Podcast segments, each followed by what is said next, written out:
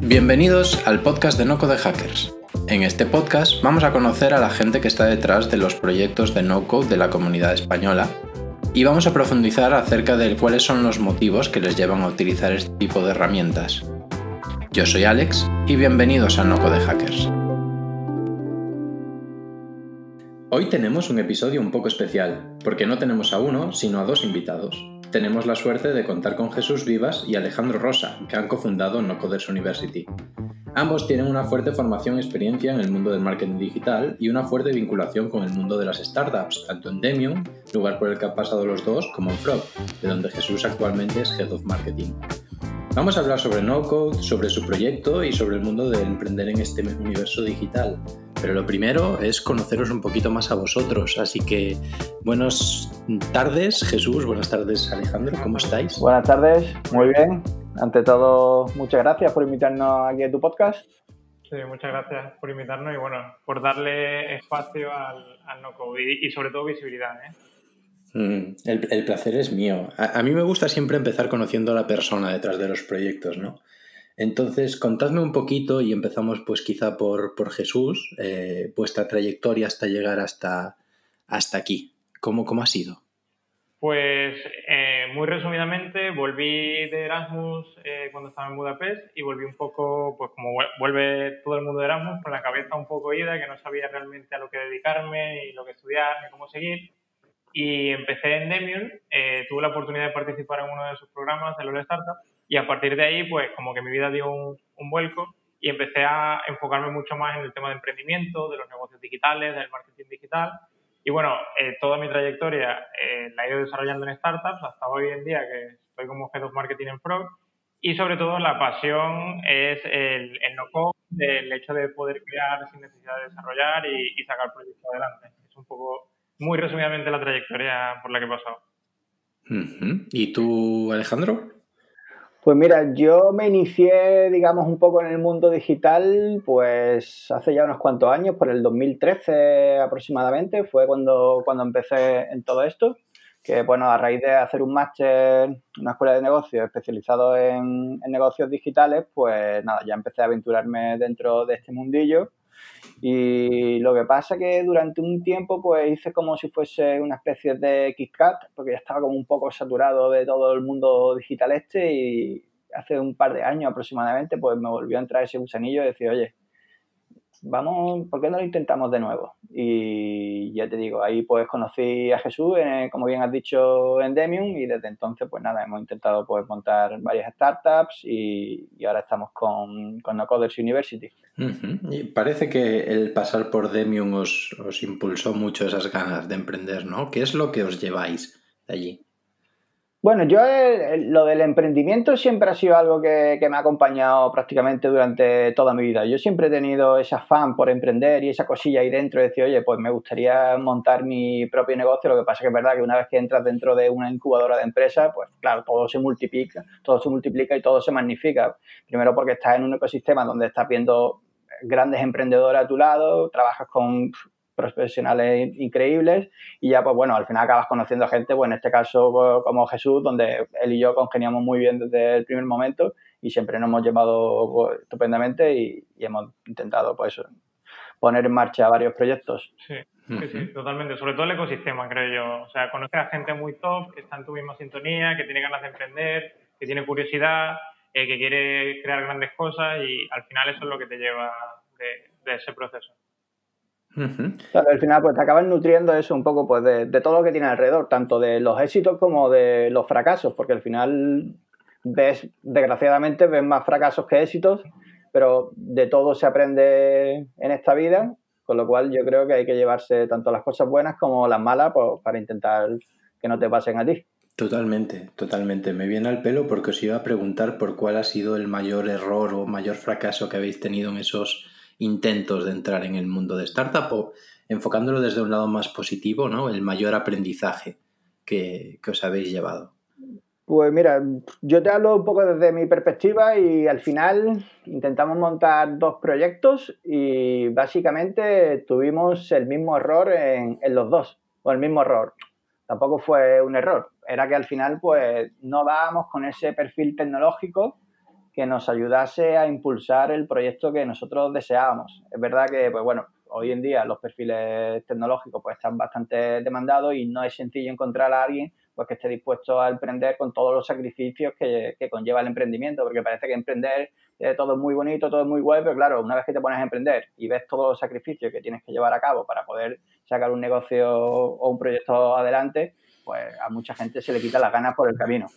Entonces, eso fue un poco uno de los detonantes de que al final pues no consiguiéramos sacar al mercado pues los dos proyectos en los que estuvimos trabajando. Sí, yo coincido, o sea, el mayor aprendizaje es eh, ese mismo, el hecho de no poder eh, montar algo por esas limitaciones, que eso también te frustra porque dedicas mucho tiempo a trabajar en un proyecto, eh, muchos recursos, no solo económicos, sino también a nivel personal y muchos sacrificios, y frustra un poco el hecho de no poder sacar algo por una limitación tecnológica y de ahí básicamente donde nace un poco esta necesidad y donde nace No Poder University eh, de, para poder apoyar, impulsar y ayudar a estas personas que quieren crear algo, pues que no se vean con esta situación, sino que puedan validar rápidamente su producto y, puedan empezar a vender.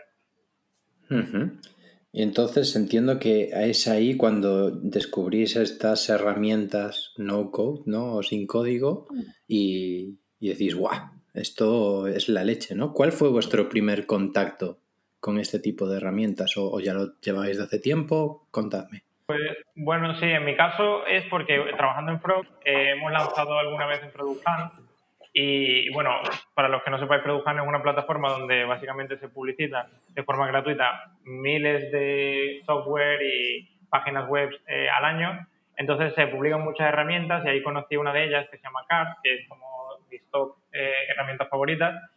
Y eh, como el efecto wow fue tan increíble para mí en ese momento de, ostras, me puedo montar una landing page en cuestión de minutos, habrá herramientas similares en cualquier otro ámbito. Entonces de ahí empiezas a tirar del hilo un poco, ves que Car te lleva a otra, eh, como Glide, por ejemplo, que Glide te lleva a Webflow y así pues empecé a descubrir un poco el, el mundo del no-code. Y yo, pues, más o menos un poco también parecido, viendo un poco, porque aparte Jesús y yo cuando salimos de Demium, eh, él y yo siempre hemos seguido manteniendo el contacto. Es verdad que, oye, hablando, hostia, tío, ¿has visto esta herramienta? Hostia, sí, ¿has visto lo que se puede hacer con esto? Joder, macho, si lo hubiésemos conocido mucho antes, pues quizá hubiéramos sacado nuestro MVP al mercado y a partir de ahí, pues, oye, ya vas tirando del hilo y vas viendo herramientas que son una pasada y que, oye, pues a día de hoy ya te permiten montar casi cualquier proyecto sin necesidad de saber programar, que no es poco. ¿Y creéis que esos dos proyectos que, habéis lanzado, si hubierais contado con estas herramientas, habríais lanzado al menos algo? ¿O si las hubierais conocido más bien? Bueno, eso nunca se sabe, creo yo, porque claro, no tiene nada que ver con montar una plataforma con que luego el negocio salga adelante o no salga. Pues digo, tampoco fue fue el motivo por el cual no acabamos lanzando el proyecto, pero eso no quiere decir que el éxito del proyecto hubiese estado asegurado si hubiéramos tenido un perfil tecnológico a nuestro lado.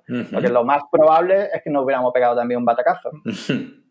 ¿Sabes? Porque al final es muy complicado el mundo este del emprendimiento, es muy todo el mundo que está dentro pues lo sabe, que, es algo bastante difícil y de hecho los números están ahí, no sé cuáles son las estadísticas, pero vamos, es abrumadora, creo que el ochenta y tanto por ciento de las startups no llegan a su segundo año de vida. Sí. Sí, sí. No, totalmente de acuerdo y es una respuesta que, me encanta, ¿no? ¿no? nos centremos solo en cómo están hechos los proyectos, sino en qué hay detrás, qué, cuál es la propuesta de valor.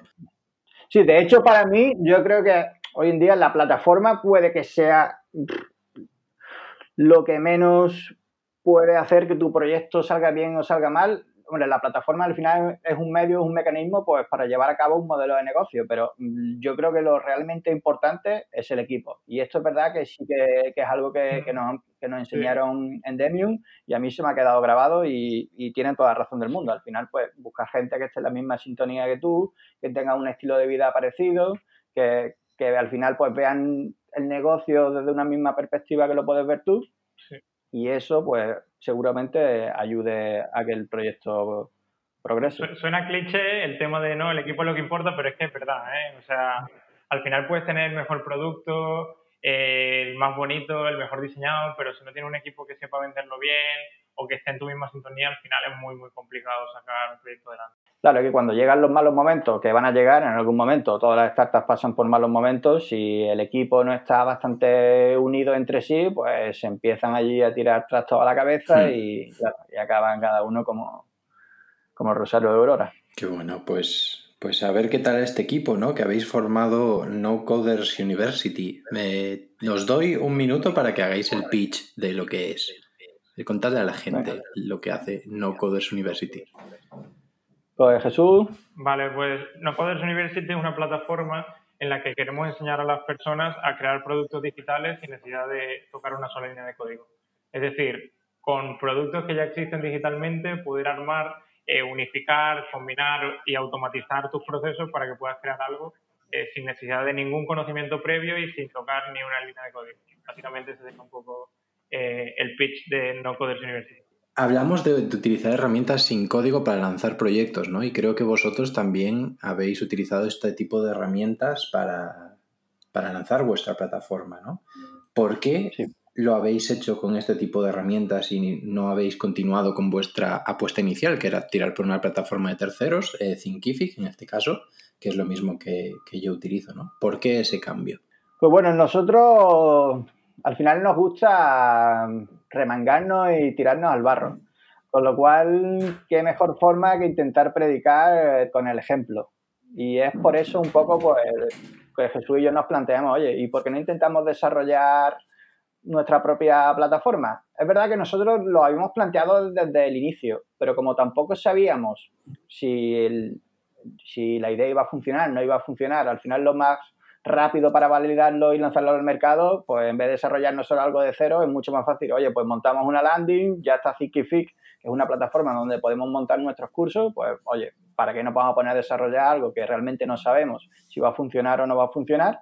Y eso fue un poco el motivo de por qué nosotros lanzamos el proyecto inicialmente con Thinkific y ahora pues estamos migrando a desarrollo propio y, contadme, ¿cómo lo, ¿cómo lo habéis hecho? ¿Qué herramientas? ¿Qué procesos? ¿Por qué? Eh, vamos a entrar al barro de, esas decisiones. Vamos, vamos ahí. Perfecto. Pues mira, ahora mismo está montado con Webflow y con MemberStack. Es como tenemos montado la plataforma y ahora mismo pues también estamos trabajando ya para configurar todo lo que es la base de datos con Airtable, donde podamos automatizar pues prácticamente todo. Sí. nos llevamos, esa es la idea. También con Zapier nos llevamos algunos contactos a Frog, eh, a través de Frog mandamos email de forma automática, pero básicamente el funcionamiento es Webflow, MemberStack para la parte de usuarios y después para base de datos y esta, eh, Airtable, automatización Zapier y Frog para tema de el chat, el soporte, exacto, y email. Qué interesante. Eh, por si alguien no conoce MemberStack, ahora mismo te proporciona de las cosas que es casi increíble que Webflow no ofrezca, ¿no? Que es ese, esa dinámica de registro de usuarios, de control de los mismos y es realmente, realmente útil. Así que, oye, eh, pedazo de plataforma que os acabáis de, montar. Pero estamos hablando aquí de muchas herramientas, de muchos nombres, de muchos palabras, de, de integraciones, de herramientas. Vamos a ponernos un poquito en la situación de una persona que acaba de llegar a este mundo, descubre el no-code o le hablan de ello, ¿por dónde debería empezar? Hombre, lo más básico desde mi punto de vista ya depende un poco del tipo de proyecto que quiera montar, pero al final temas de base de datos simplemente con un Google Sheet ya tienes resuelto esa parte. Y luego, pues como bien dice Jesús, a mí CAR también me parece una herramienta pues súper intuitiva, súper fácil, drag and drop, puedes montarte prácticamente una landing en cuestión de minutos. Y yo si fuese alguien que acaba de llegar a este mundillo y tengo que montar un proyecto desde cero y no sé programar, pues serían un poco las herramientas que elegiría. Empezaría con CAR y me montaría una base de datos con Google Sheet, donde, oye, pues si voy a montar un formulario o quiero vender algo, simplemente pues a través de Stripe también le puedo incorporar una pasarela de pago y con esas tres herramientas puedes montar prácticamente un proyectito apañadete. Sí, yo totalmente en la línea, ¿eh? o sea, con Card básicamente te armas una landing en cuestión de minutos, eh, le puedes conectar una pasarela de pago con Stripe, automatizas que los pagos te lleguen automáticamente a través de Zapier a una Google Sheet y ya tienes montado el 80% de un negocio. Eh, que necesitas tu parte de visual, eh, unos buenos copy, tu botón de pasar a la pasarela de pago y listo. También es verdad que son, que son herramientas cuya curva de aprendizaje, pues oye, no, es tan alta como a lo mejor Webflow o como puede ser también Airtable, que tampoco es una herramienta que sea muy complicada, pero vamos, si lo comparas con Google Sheet, que es una herramienta que prácticamente todo el mundo está acostumbrado, simplemente el look and feel, cuando entra a Google Sheet, pues oye, pues esto lo conozco de toda la vida, ¿sabes? Aquí me siento cómodo, me siento como en casa. Entonces yo empezaría por ahí. Y, me parece interesante porque habéis hablado los dos de empezar con un proyecto. ¿Por qué? Yo creo que al final, eh, cuando tú te pones a aplicar, porque claro, tú te puedes poner a ver tutoriales, todos los que tú quieras, pero si tú realmente no te pones a aplicar lo que estás viendo con herramientas, al final no vas a interiorizar ese aprendizaje. Entonces yo creo que la mejor, yo desde luego lo que recomiendo a todo el mundo es, oye, sí, está bien que sepas la teoría, pero mm, tírale también un poco a la práctica. Pon en práctica todo aquello que estás aprendiendo, ponlo en práctica porque te puede servir para bastante. O sea, creo que realmente como lo vas a interiorizar y como vas a asimilar esas herramientas y vas a entender el funcionamiento de todo es aplicándolo. Totalmente. Al final eh, te puedes hacer mil máster, puedes hacerte de Power MBA, puedes mirarte cursos eh, o puedes hacer lo que tú quieras, pero si después esos conocimientos de negocio que estás aprendiendo de marketing no los llevas a la práctica, no te metes en el barro directamente, muy difícil es que puedas eh, seguir avanzando. O sea, al final el conocimiento teórico se olvida y si no lo llevas a la práctica, pues eh, te quedas desfasado. Qué guay. Y acabáis de decir una palabra clave, aprender, ¿no? Aprendizaje. Lleváis un mesecillo, más o menos, ¿no? Con Hey No Coders, eh, No Coders University. ¿Cuál es el mayor aprendizaje que habéis llevado en este mes? Pues yo particularmente he aprendido un montón sobre varias herramientas. Por ejemplo, la de Member Stack en particular, yo no la conocía hasta que empecé a investigar cómo podemos montar una plataforma. Pues estuve metiéndome, estuve mirando. Eh, sobre todo lo que he aprendido es que el no-code tiene mucha potencia, que esto es una tendencia que, está, o sea, es una tendencia ya, pero eh, que yo creo que va a seguir creciendo muchísimo a lo largo de los años y, sobre todo a, manejar más herramientas. Es decir, eh, cada, casi cada día sale una herramienta nueva, pero casi que supera la que ya están y todos los días son eh, nuevos aprendizajes en, este tipo de herramientas. O sea, yo me quedo con el aprendizaje en cuanto a herramientas. Yo pues voy un poco también en la línea en la, que va Jesús, pero a mí, por ejemplo, me ha abierto mucho la mente a nuevos modelos de negocio, automatizaciones, eh, búsqueda de prospectos, leads, cómo atacarlos, es decir, cómo, cómo puedes, ¿cómo lo diría? Aumentar tu productividad utilizando este tipo de herramientas. Independientemente de que quieras montar un proyecto o no. Si tú, por ejemplo, pues, yo que sé, tienes una empresa de jardinería o, o lo que tú quieras, al final el conocer este tipo de herramientas te pueden facilitar mucho tu día a día, porque puedes automatizar procesos repetitivos al mismo tiempo que hoy en día simplemente con LinkedIn o con Twitter o con todas estas redes sociales que están llenas de gente que pueden ser potenciales clientes, oye, pues voy a, montar una estrategia para intentar captar estos leads y luego pues convertirlos en cliente que se traduzca en mi cuenta de resultados al final de año. Yo creo que aquí también un, un tema interesante y es que el no-code muchas, veces, muchas personas lo conciben como que es para empezar a crear algo y ya está.